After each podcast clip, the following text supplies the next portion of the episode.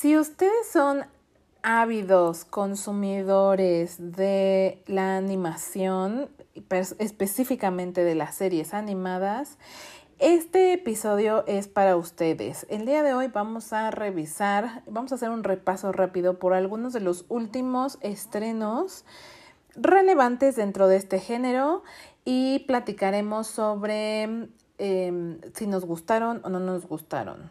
Bienvenidos a la píldora azul y empecemos.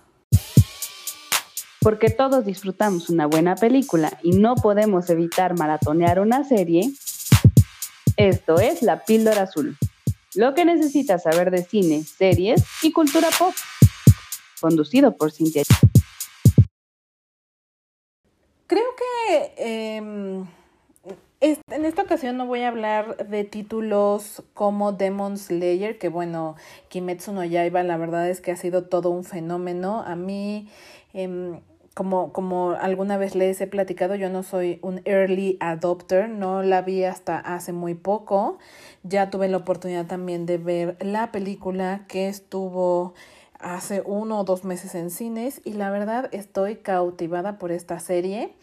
Me parece fascinante, sí soy súper fan, pero no quiero adentrarme mucho en el contenido em, asiático, más bien quiero hablar un poco de lo nuevo que trae Netflix específicamente para nosotros. Y estoy hablando por un lado de Amos del Universo Revelación y lo más reciente de la franquicia de Resident Evil Infinity Darkness. Si hablamos de la primera, amos del universo. Es curioso, sí, que, se, que hayan decidido llamar así a esta serie eh, y no y decidir no colocar el nombre de He-Man en el título, puesto que, como seguramente sabrás o has escuchado por ahí, el protagonista de esta serie no es nuestro héroe favorito o nuestro héroe clásico de antaño. No definitivamente He-Man no e, es, como lo menos relevante en esta nueva serie. Realmente el peso recae completamente en un personaje femenino, Tila, razón por la cual ha recibido esta serie muchísimas críticas, puesto que al final He-Man es, era, por lo menos hasta antes de esta serie, eh, la pieza central de la historia. Y el hecho de que hayan decidido mover esa, esa atención hacia un personaje femenino, a mí particularmente me pareció un acierto, pero también es porque yo no soy fan de la franquicia. Yo antes de esta serie, francamente, no recuerdo haber visto de niña la serie. Y si le soy muy honesta, pues a mí Jima no me parecía como la historia más interesante que contar, me parecía algo verdaderamente eh, impactante, pero después de este acercamiento que tuve con esta miniserie de cinco, eh, bueno, no es una miniserie, más bien es una temporada que va a estar, eh, que, decidieron, que Netflix decidió partir en dos. Y los, la primera parte que está compuesta de cinco capítulos de 30 minutos aproximadamente ya está disponible en Netflix. Y la verdad es que después de este acercamiento yo quedé con un gran, gran sabor de boca. La historia continúa décadas después de, eh, digamos, la serie original y retoma a varios, prácticamente todos los personajes de la, de la, de, de mm, la historia, Sorceress, Matt at Arms, Cringer, Orco, pero también a sus villanos, Skeletor, también podemos ver por ahí también a Evil Lynn, Beastman y todos estos villanos, todos, todos, todos los personajes originales están en esta historia y de hecho algo que vale mucho la pena destacar a este punto es que Mark Hamill, sí, nuestro querido Luke Skywalker, es, hace o interpreta la voz de Skeletor en la versión en inglés, así como Sarah Michelle Gellar, nuestra Buffy, es Tila. Entonces, em, la historia empieza tras una batalla épica, ya saben, por el futuro de Eternia, en donde tras eh, los sucesos del primer episodio, eh, Tila debe buscar la mítica espada de poder que se ha perdido para prevenir el fin del universo completo. Porque sí, resulta que Eternia es el centro del universo y es de donde emana todo poder y toda vida. Y si Eternia no existe, todo lo demás tampoco va a existir. Así es que Tila debe de emprender una mítica aventura para evitar el fin de Eternia. Y creo que un añadido más que a mí particularmente me encantó es todo este girl power que se siente, pues ella decide emprender este viaje con dos mujeres más, Andra, eh, que es su mejor amiga y que es una persona normal, que no tiene ninguna habilidad especial, y Evil Lynn, que es una villana, una de las secuaces de Skeletor, que en este momento ha decidido unir fuerzas con los buenos o el bando bueno con tal de que todos nos beneficiemos de que Eternia siga existiendo. Así es que no les quiero contar más porque la verdad sí les quiero decir que yo disfruté bastante esta primera parte. Sí, el final, de hecho, me, me gustaría agregar que es impactante. Es de estos eh, cliffhangers que te quedas como de, no, no puede ser, necesito saber qué va a pasar y qué va contigo, qué, qué, qué, qué, sigue para estos héroes. Entonces, a mí me dejó de, ver, de verdad con un gran, gran sabor de boca. Lamento mucho todas las críticas que recibió, que sí, como les decía, He-Man no tiene ninguna participación relevante dentro de la historia, que sí es demasiada mujer y por ahí también escuchaba que el diseño de las mujeres estaba muy exagerado porque son con un cuerpo atlético muy musculoso, voluminoso y entonces era como de güey, porque se ven así todas mamadas, por decirlo de alguna de alguna forma. Y bueno, o sea, definitivamente a nadie le das gusto. Estamos hablando de mujeres que son guerreras, que tienen eh, habilidades para pelear, habilidades, eh, sí, de batalla, pero querían que fueran físicamente supermodelos, ¿no? Entonces, como que ahí, ahí me resulta un poco contradictorio. Realmente yo la recomiendo bastante. Si la tuviera que calificar con píldoras, yo le daría tres y media píldoras de cinco. La verdad sí creo que vale bastante, bastante la pena verla. Si no eres un fan de Hueso Colorado y que, eh, que de verdad para ti haya sido ofensivo que He-Man no tuviera una participación más relevante, ok, lo puedo entender, realmente lo puedo entender, pero creo que como producto... Eh, hasta podría ser un spin-off, una secuela donde ya veamos en acción a otros personajes. La verdad, yo creo que encaja perfecto y no la veo nada mal de verdad, insisto, el final es memorable y, y vale toda la pena por saber que va a continuar tanto con nuestros villanos como con, con nuestros héroes. Ahora bien, pasando un poco a Resident Evil, esta miniserie de cuatro episodios, Infinite Darkness, eh, es producida por Capcom para Netflix en exclusiva y es la cuarta entrega hecha con animación CGI o este efecto 3D Después de tres películas, Resident Evil The, Generation, que salió en 2008, Resident Evil Damnation, que salió en 2012, y Resident Evil Vendetta, que salió en 2017. Esta, fue, esta última fue la, era el producto más reciente de la franquicia, hasta que decidieron lanzar esta miniserie que por cierto creo que Netflix ahorita está apostando mucho por eh, este título o esta franquicia. Como saben también tiene por ahí planeado una serie live action que ha sido también duramente criticado porque uno de los villanos que en los que en los videojuegos es de eh, es de raza aria extremadamente blanco el actor que lo va a interpretar es de raza negra. Y recibió muchísimas críticas el cast Así es que eh, Netflix en esta apuesta por continuar y seguir explotando esta saga de videojuegos nos presenta una historia nueva situada entre la cuarta y la quinta entrega de los videojuegos que además cuenta con el gran atractivo de reunir a dos de los personajes más populares de este universo, que es Leon y Claire Renfield, los cuales, bueno, han protagonizado tanto videojuegos como algunos otros títulos em, fuera de videojuegos de Resident Evil.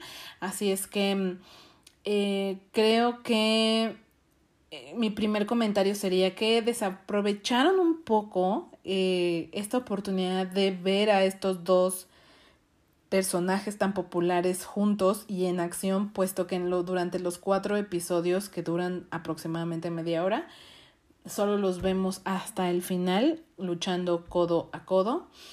Creo que era innecesario que lo dividieran en cuatro episodios para volverla una miniserie. Creo que bien podría, podría haber sido también otra película. También creo que no era no era necesario, definitivamente y recibió muchas críticas justo porque es demasiado corta, porque era no era necesario que fuera una serie y porque y porque el desarrollo de esta historia, y que es como el gran problema que tiene, es que le falta identidad. Se siente no sé si no se siente como un pequeño añadido a los videojuegos, pero no tiene una voz propia, no tiene algo que realmente aporte a la trama central de Resident Evil. Sumado a ello, está completamente alejado del el survival horror que es característico de la franquicia. Si ustedes están buscando sangre, matanzas, persecuciones y sobre todo zombies, encontrarán realmente muy poco de eso en esta historia. Creo que vale la pena ver y creo que la disfrutarás. Si te gusta el género detectivesco o policíaco, esto de ir descifrando pistas, de ir atando cabos, de encontrar a los verdaderos villanos, lo cual desarrolla bastante bien la miniserie y creo que en ese sentido cumple. Y al final cierran con una, una, una buena secuencia de pelea con una dosis bastante eh, o suficiente de sangre para aquellos que les gusta mucho esta pieza clave de Resident Evil. Al final mmm, yo le pondría una calificación de dos píldoras a esta serie. Creo que sí le hace falta un poquito más de punch. De repente se siente un poco lenta y plana, realmente no tiene picos altos de suspenso o, o, o, o, o que en algún momento digas, güey, este giro no me lo esperaba. Creo que eh, en ese sentido algunas otras entregas de la franquicia han sido mejores. Habrá que ver eh, lo que nos traen, lo que nos están preparando en el live action, que pueda quizá reivindicar un poco esta franquicia, que de hecho yo siento que es una franquicia un poco compleja, ¿no? Porque es muy de nicho, o sea, el, el videojuego es demasiado sanguinario, sangriento, este, horrorífico, o sea, realmente cae mucho en lo gore y la realidad es que las películas protagonizadas por eh, Mila y todo lo demás que ha salido, creo que le falta, le falta un poquito a, a todo esto que para los fans del videojuego es como lo más relevante o como lo más eh, clave. Y, y vaya, eh, creo que para los fans queda bastante, bastante a deber este título. Como bien decía, si a ti disfrutas más de los thrillers de acción y no tanto de terror, esta te podrá parecer un buen producto. Además, no es bastante, no es nada larga. A mí la verdad sí he decidido que prefiero los títulos cortos porque la verdad ya no da la vida el echarte temporadas de veintitantos episodios. Eso de verdad es complicadísimo y menos si son de una hora, o sea, imposible. Así es que yo sí agradezco y sí soy partidaria de las series de eh, menos capítulos y menos duración. Y ya para finalizar, y no menos importante, quisiera agregar algunas otras recomendaciones que creo que valen mucho la pena. Por un lado tenemos The Bad Batch, que ya está a punto de finalizar esta, este formato de serie eh, de Disney Plus que está eh, basado en el universo de Star Wars. Eh, esta serie sale, eh, va, va, a constar la, la primera temporada de 16 episodios, de los cuales 14 ya están disponibles, ya que se van estrenando uno a la semana. Así es que la siguiente semana por fin podremos ver el desenlace de lo que le sucede a este escuadrón, que me gustaría narrarles brevemente que The Bad Batch como se le conoce al Escuadrón 99, que fue presentado por primera vez en Clone Wars y que de hecho esta serie es, un spin-off de Clone Wars y también es una secuela. Es un grupo de élite de clones que tienen mutaciones genéticas que los hacen, eh, que los han mejorado y está integrado por el sargento Hunter, que es un experto cazador y rastreador. También está Tech, que es el cerebro del equipo. También está Greker, que es el soldado con una super fuerza. El francotirador Crosshair. Y Echo, que es mitad cyborg y tras que tras las que este grupo tras los acontecimientos de la venganza de los Sith y donde cae el, la República y se crea el Imperio Galáctico, ellos deben de pasar a la clandestinidad por no seguir las órdenes, específicamente acatar la Orden 66, que como saben acaba con todos los Jedi.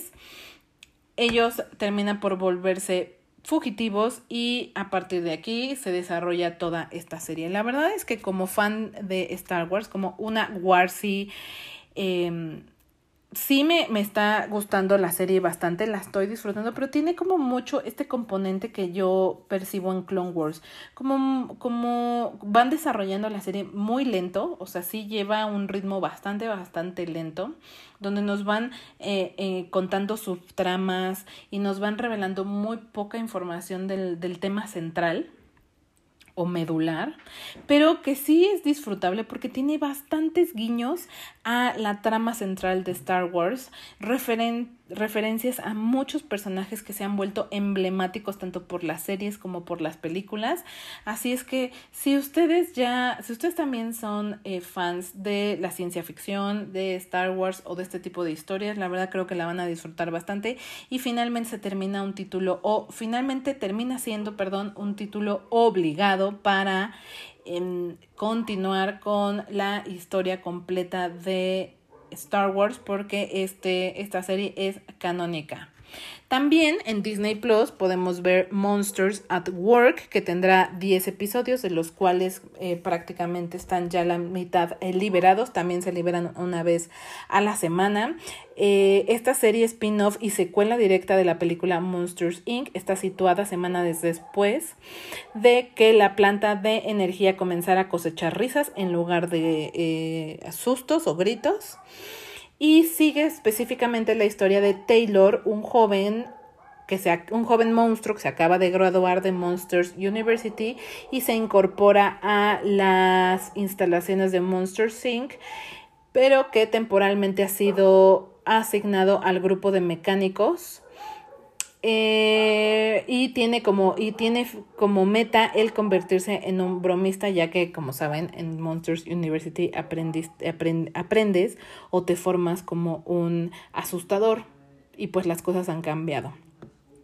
Yo la verdad esta serie la estoy disfrutando bastante cuando quieres ver algo bobo, ligero, de humor blanco y la verdad volver a ver a Soli, a Mike y sobre todo a Mike que me parece comiquísimo, vale bastante la pena por que te sacaran una que otra risa. Y ya no menos importante, tenemos Invincible de Amazon Prime. Esta es la más eh, viejita de todos los títulos que les estoy mencionando, ya que se estrenó en marzo de este año, pero que no quiero dejar de mencionar porque hablando de este género me pareció una mega revelación, ya que es un Amazon original y que vale completamente la pena ver basado en la historieta homónima. Esta historia nos habla de Mark Grayson, un adolescente normal, excepto porque su padre, Nolan, es el superhéroe más fuerte del planeta. Poco después de su cumpleaños 17, Mark comienza a desarrollar poderes propios, después de lo cual su papá decide entrenarlo para poder controlarlos y a medida que él se está convirtiendo en un superhéroe, descubre que el legado de su papá mm, puede ser que no sea tan heroico como parece. La verdad es que completamente opuesta a la recomendación anterior de Monsters at Work, Invincible es extremadamente violenta, incluso raya bastante en lo gore. Hay demasiada sangre y demasiadas secuencias explícitas. Pero es en verdad un, una serie o un título buenísimo, en verdad buenísimo. Consta tan solo de ocho episodios. Claro que en esta ocasión son un poco más largos, estamos hablando de eh, más cercanos hacia la hora, pero en verdad es impresionante, impresionante. Es una serie completamente para adultos, sí, pero está tan bien hecha, el guion está tan bien bajado, la historia me parece, digo, los superhéroes están de moda, ¿no? Y hay más de una historia de superhéroes por contar y yo creo que dentro del mm, género de superhéroes esta se destaca por tener no solo la, la violencia explícita, que me recuerda mucho a Boys, una serie live action que también es de Amazon Prime, pero la verdad es que te, te, te, engancha de una manera impresionante desde el episodio 1 y quieres descubrir por qué, para qué y hasta dónde van y cuál es el propósito. Creo que tiene un muy buen manejo del suspenso, de la trama, de cómo nos van presentando y cómo se va desarrollando y también el desenlace, el, el cierre de la primera temporada. Ya está confirmada la segunda temporada y además también está confirmado que habrá una película live action sobre este superhéroe, así es que imagínense, de verdad ha sido todo, todo un fenómeno que si a este momento no han tenido oportunidad de ver, se las recomiendo muchísimo, la van a disfrutar bastante, es una gran, gran, gran serie a la cual yo le pondría cuatro píldoras y media, verdaderamente vale muchísimo la pena. Y para finalizar este programa, les voy a dar un bonus respecto a las series que se van a estrenar este mes de agosto y que vale bastante la pena ver y no perder de, ojo, de vista o perderles el, el ojo. Por un lado tenemos What If, esta serie de Disney Plus eh, ambientada o que explora más bien el universo, el multiverso de Marvel, en donde veremos versiones alternas de nuestros superhéroes, por ejemplo, y una de las más sonadas es Capitana Carter y por qué no tenemos a Steve Rogers como el Capitán América. Es una gran pregunta que nos hemos hecho desde que salió toda la publicidad de la serie. Esta estrena el 11 de agosto. También tenemos en Amazon Prime Video Evangelion 3.0 más 1.01, la película que da cierre y conclusión a la historia. Recordemos que salieron ya tres películas más que son una especie de OVA o es como un reboot de la, de la serie prácticamente idéntica a la original pero con algunas variaciones. Esta película de cierre tardó bastantes años en llegar pero por fin por fin la tenemos, la pandemia por supuesto no ayudó, por fin la tenemos de estreno en México para el 13 de agosto, yo la estoy esperando con particular ansia. Y la última recomendación sería The Witcher, la pesadilla del lobo, que si ustedes son fans de la serie con Henry Cavill, que me pareció brillante, de hecho no sé si les he contado que el señor ya se leyó todos los libros de la saga y la verdad es que me los, me los narró, porque no saben a mí cómo me encanta que el señor lea los libros y a mí me los resuma, me encanta. Disfruto que él me, me, vaya contando las historias y a mí no me lastiman los spoilers. So, esta serie eh, se centra en la historia de origen del mentor y compañero brujo de Gerald, Besemir. Es una producción original de Netflix y se estrena el 23 de agosto.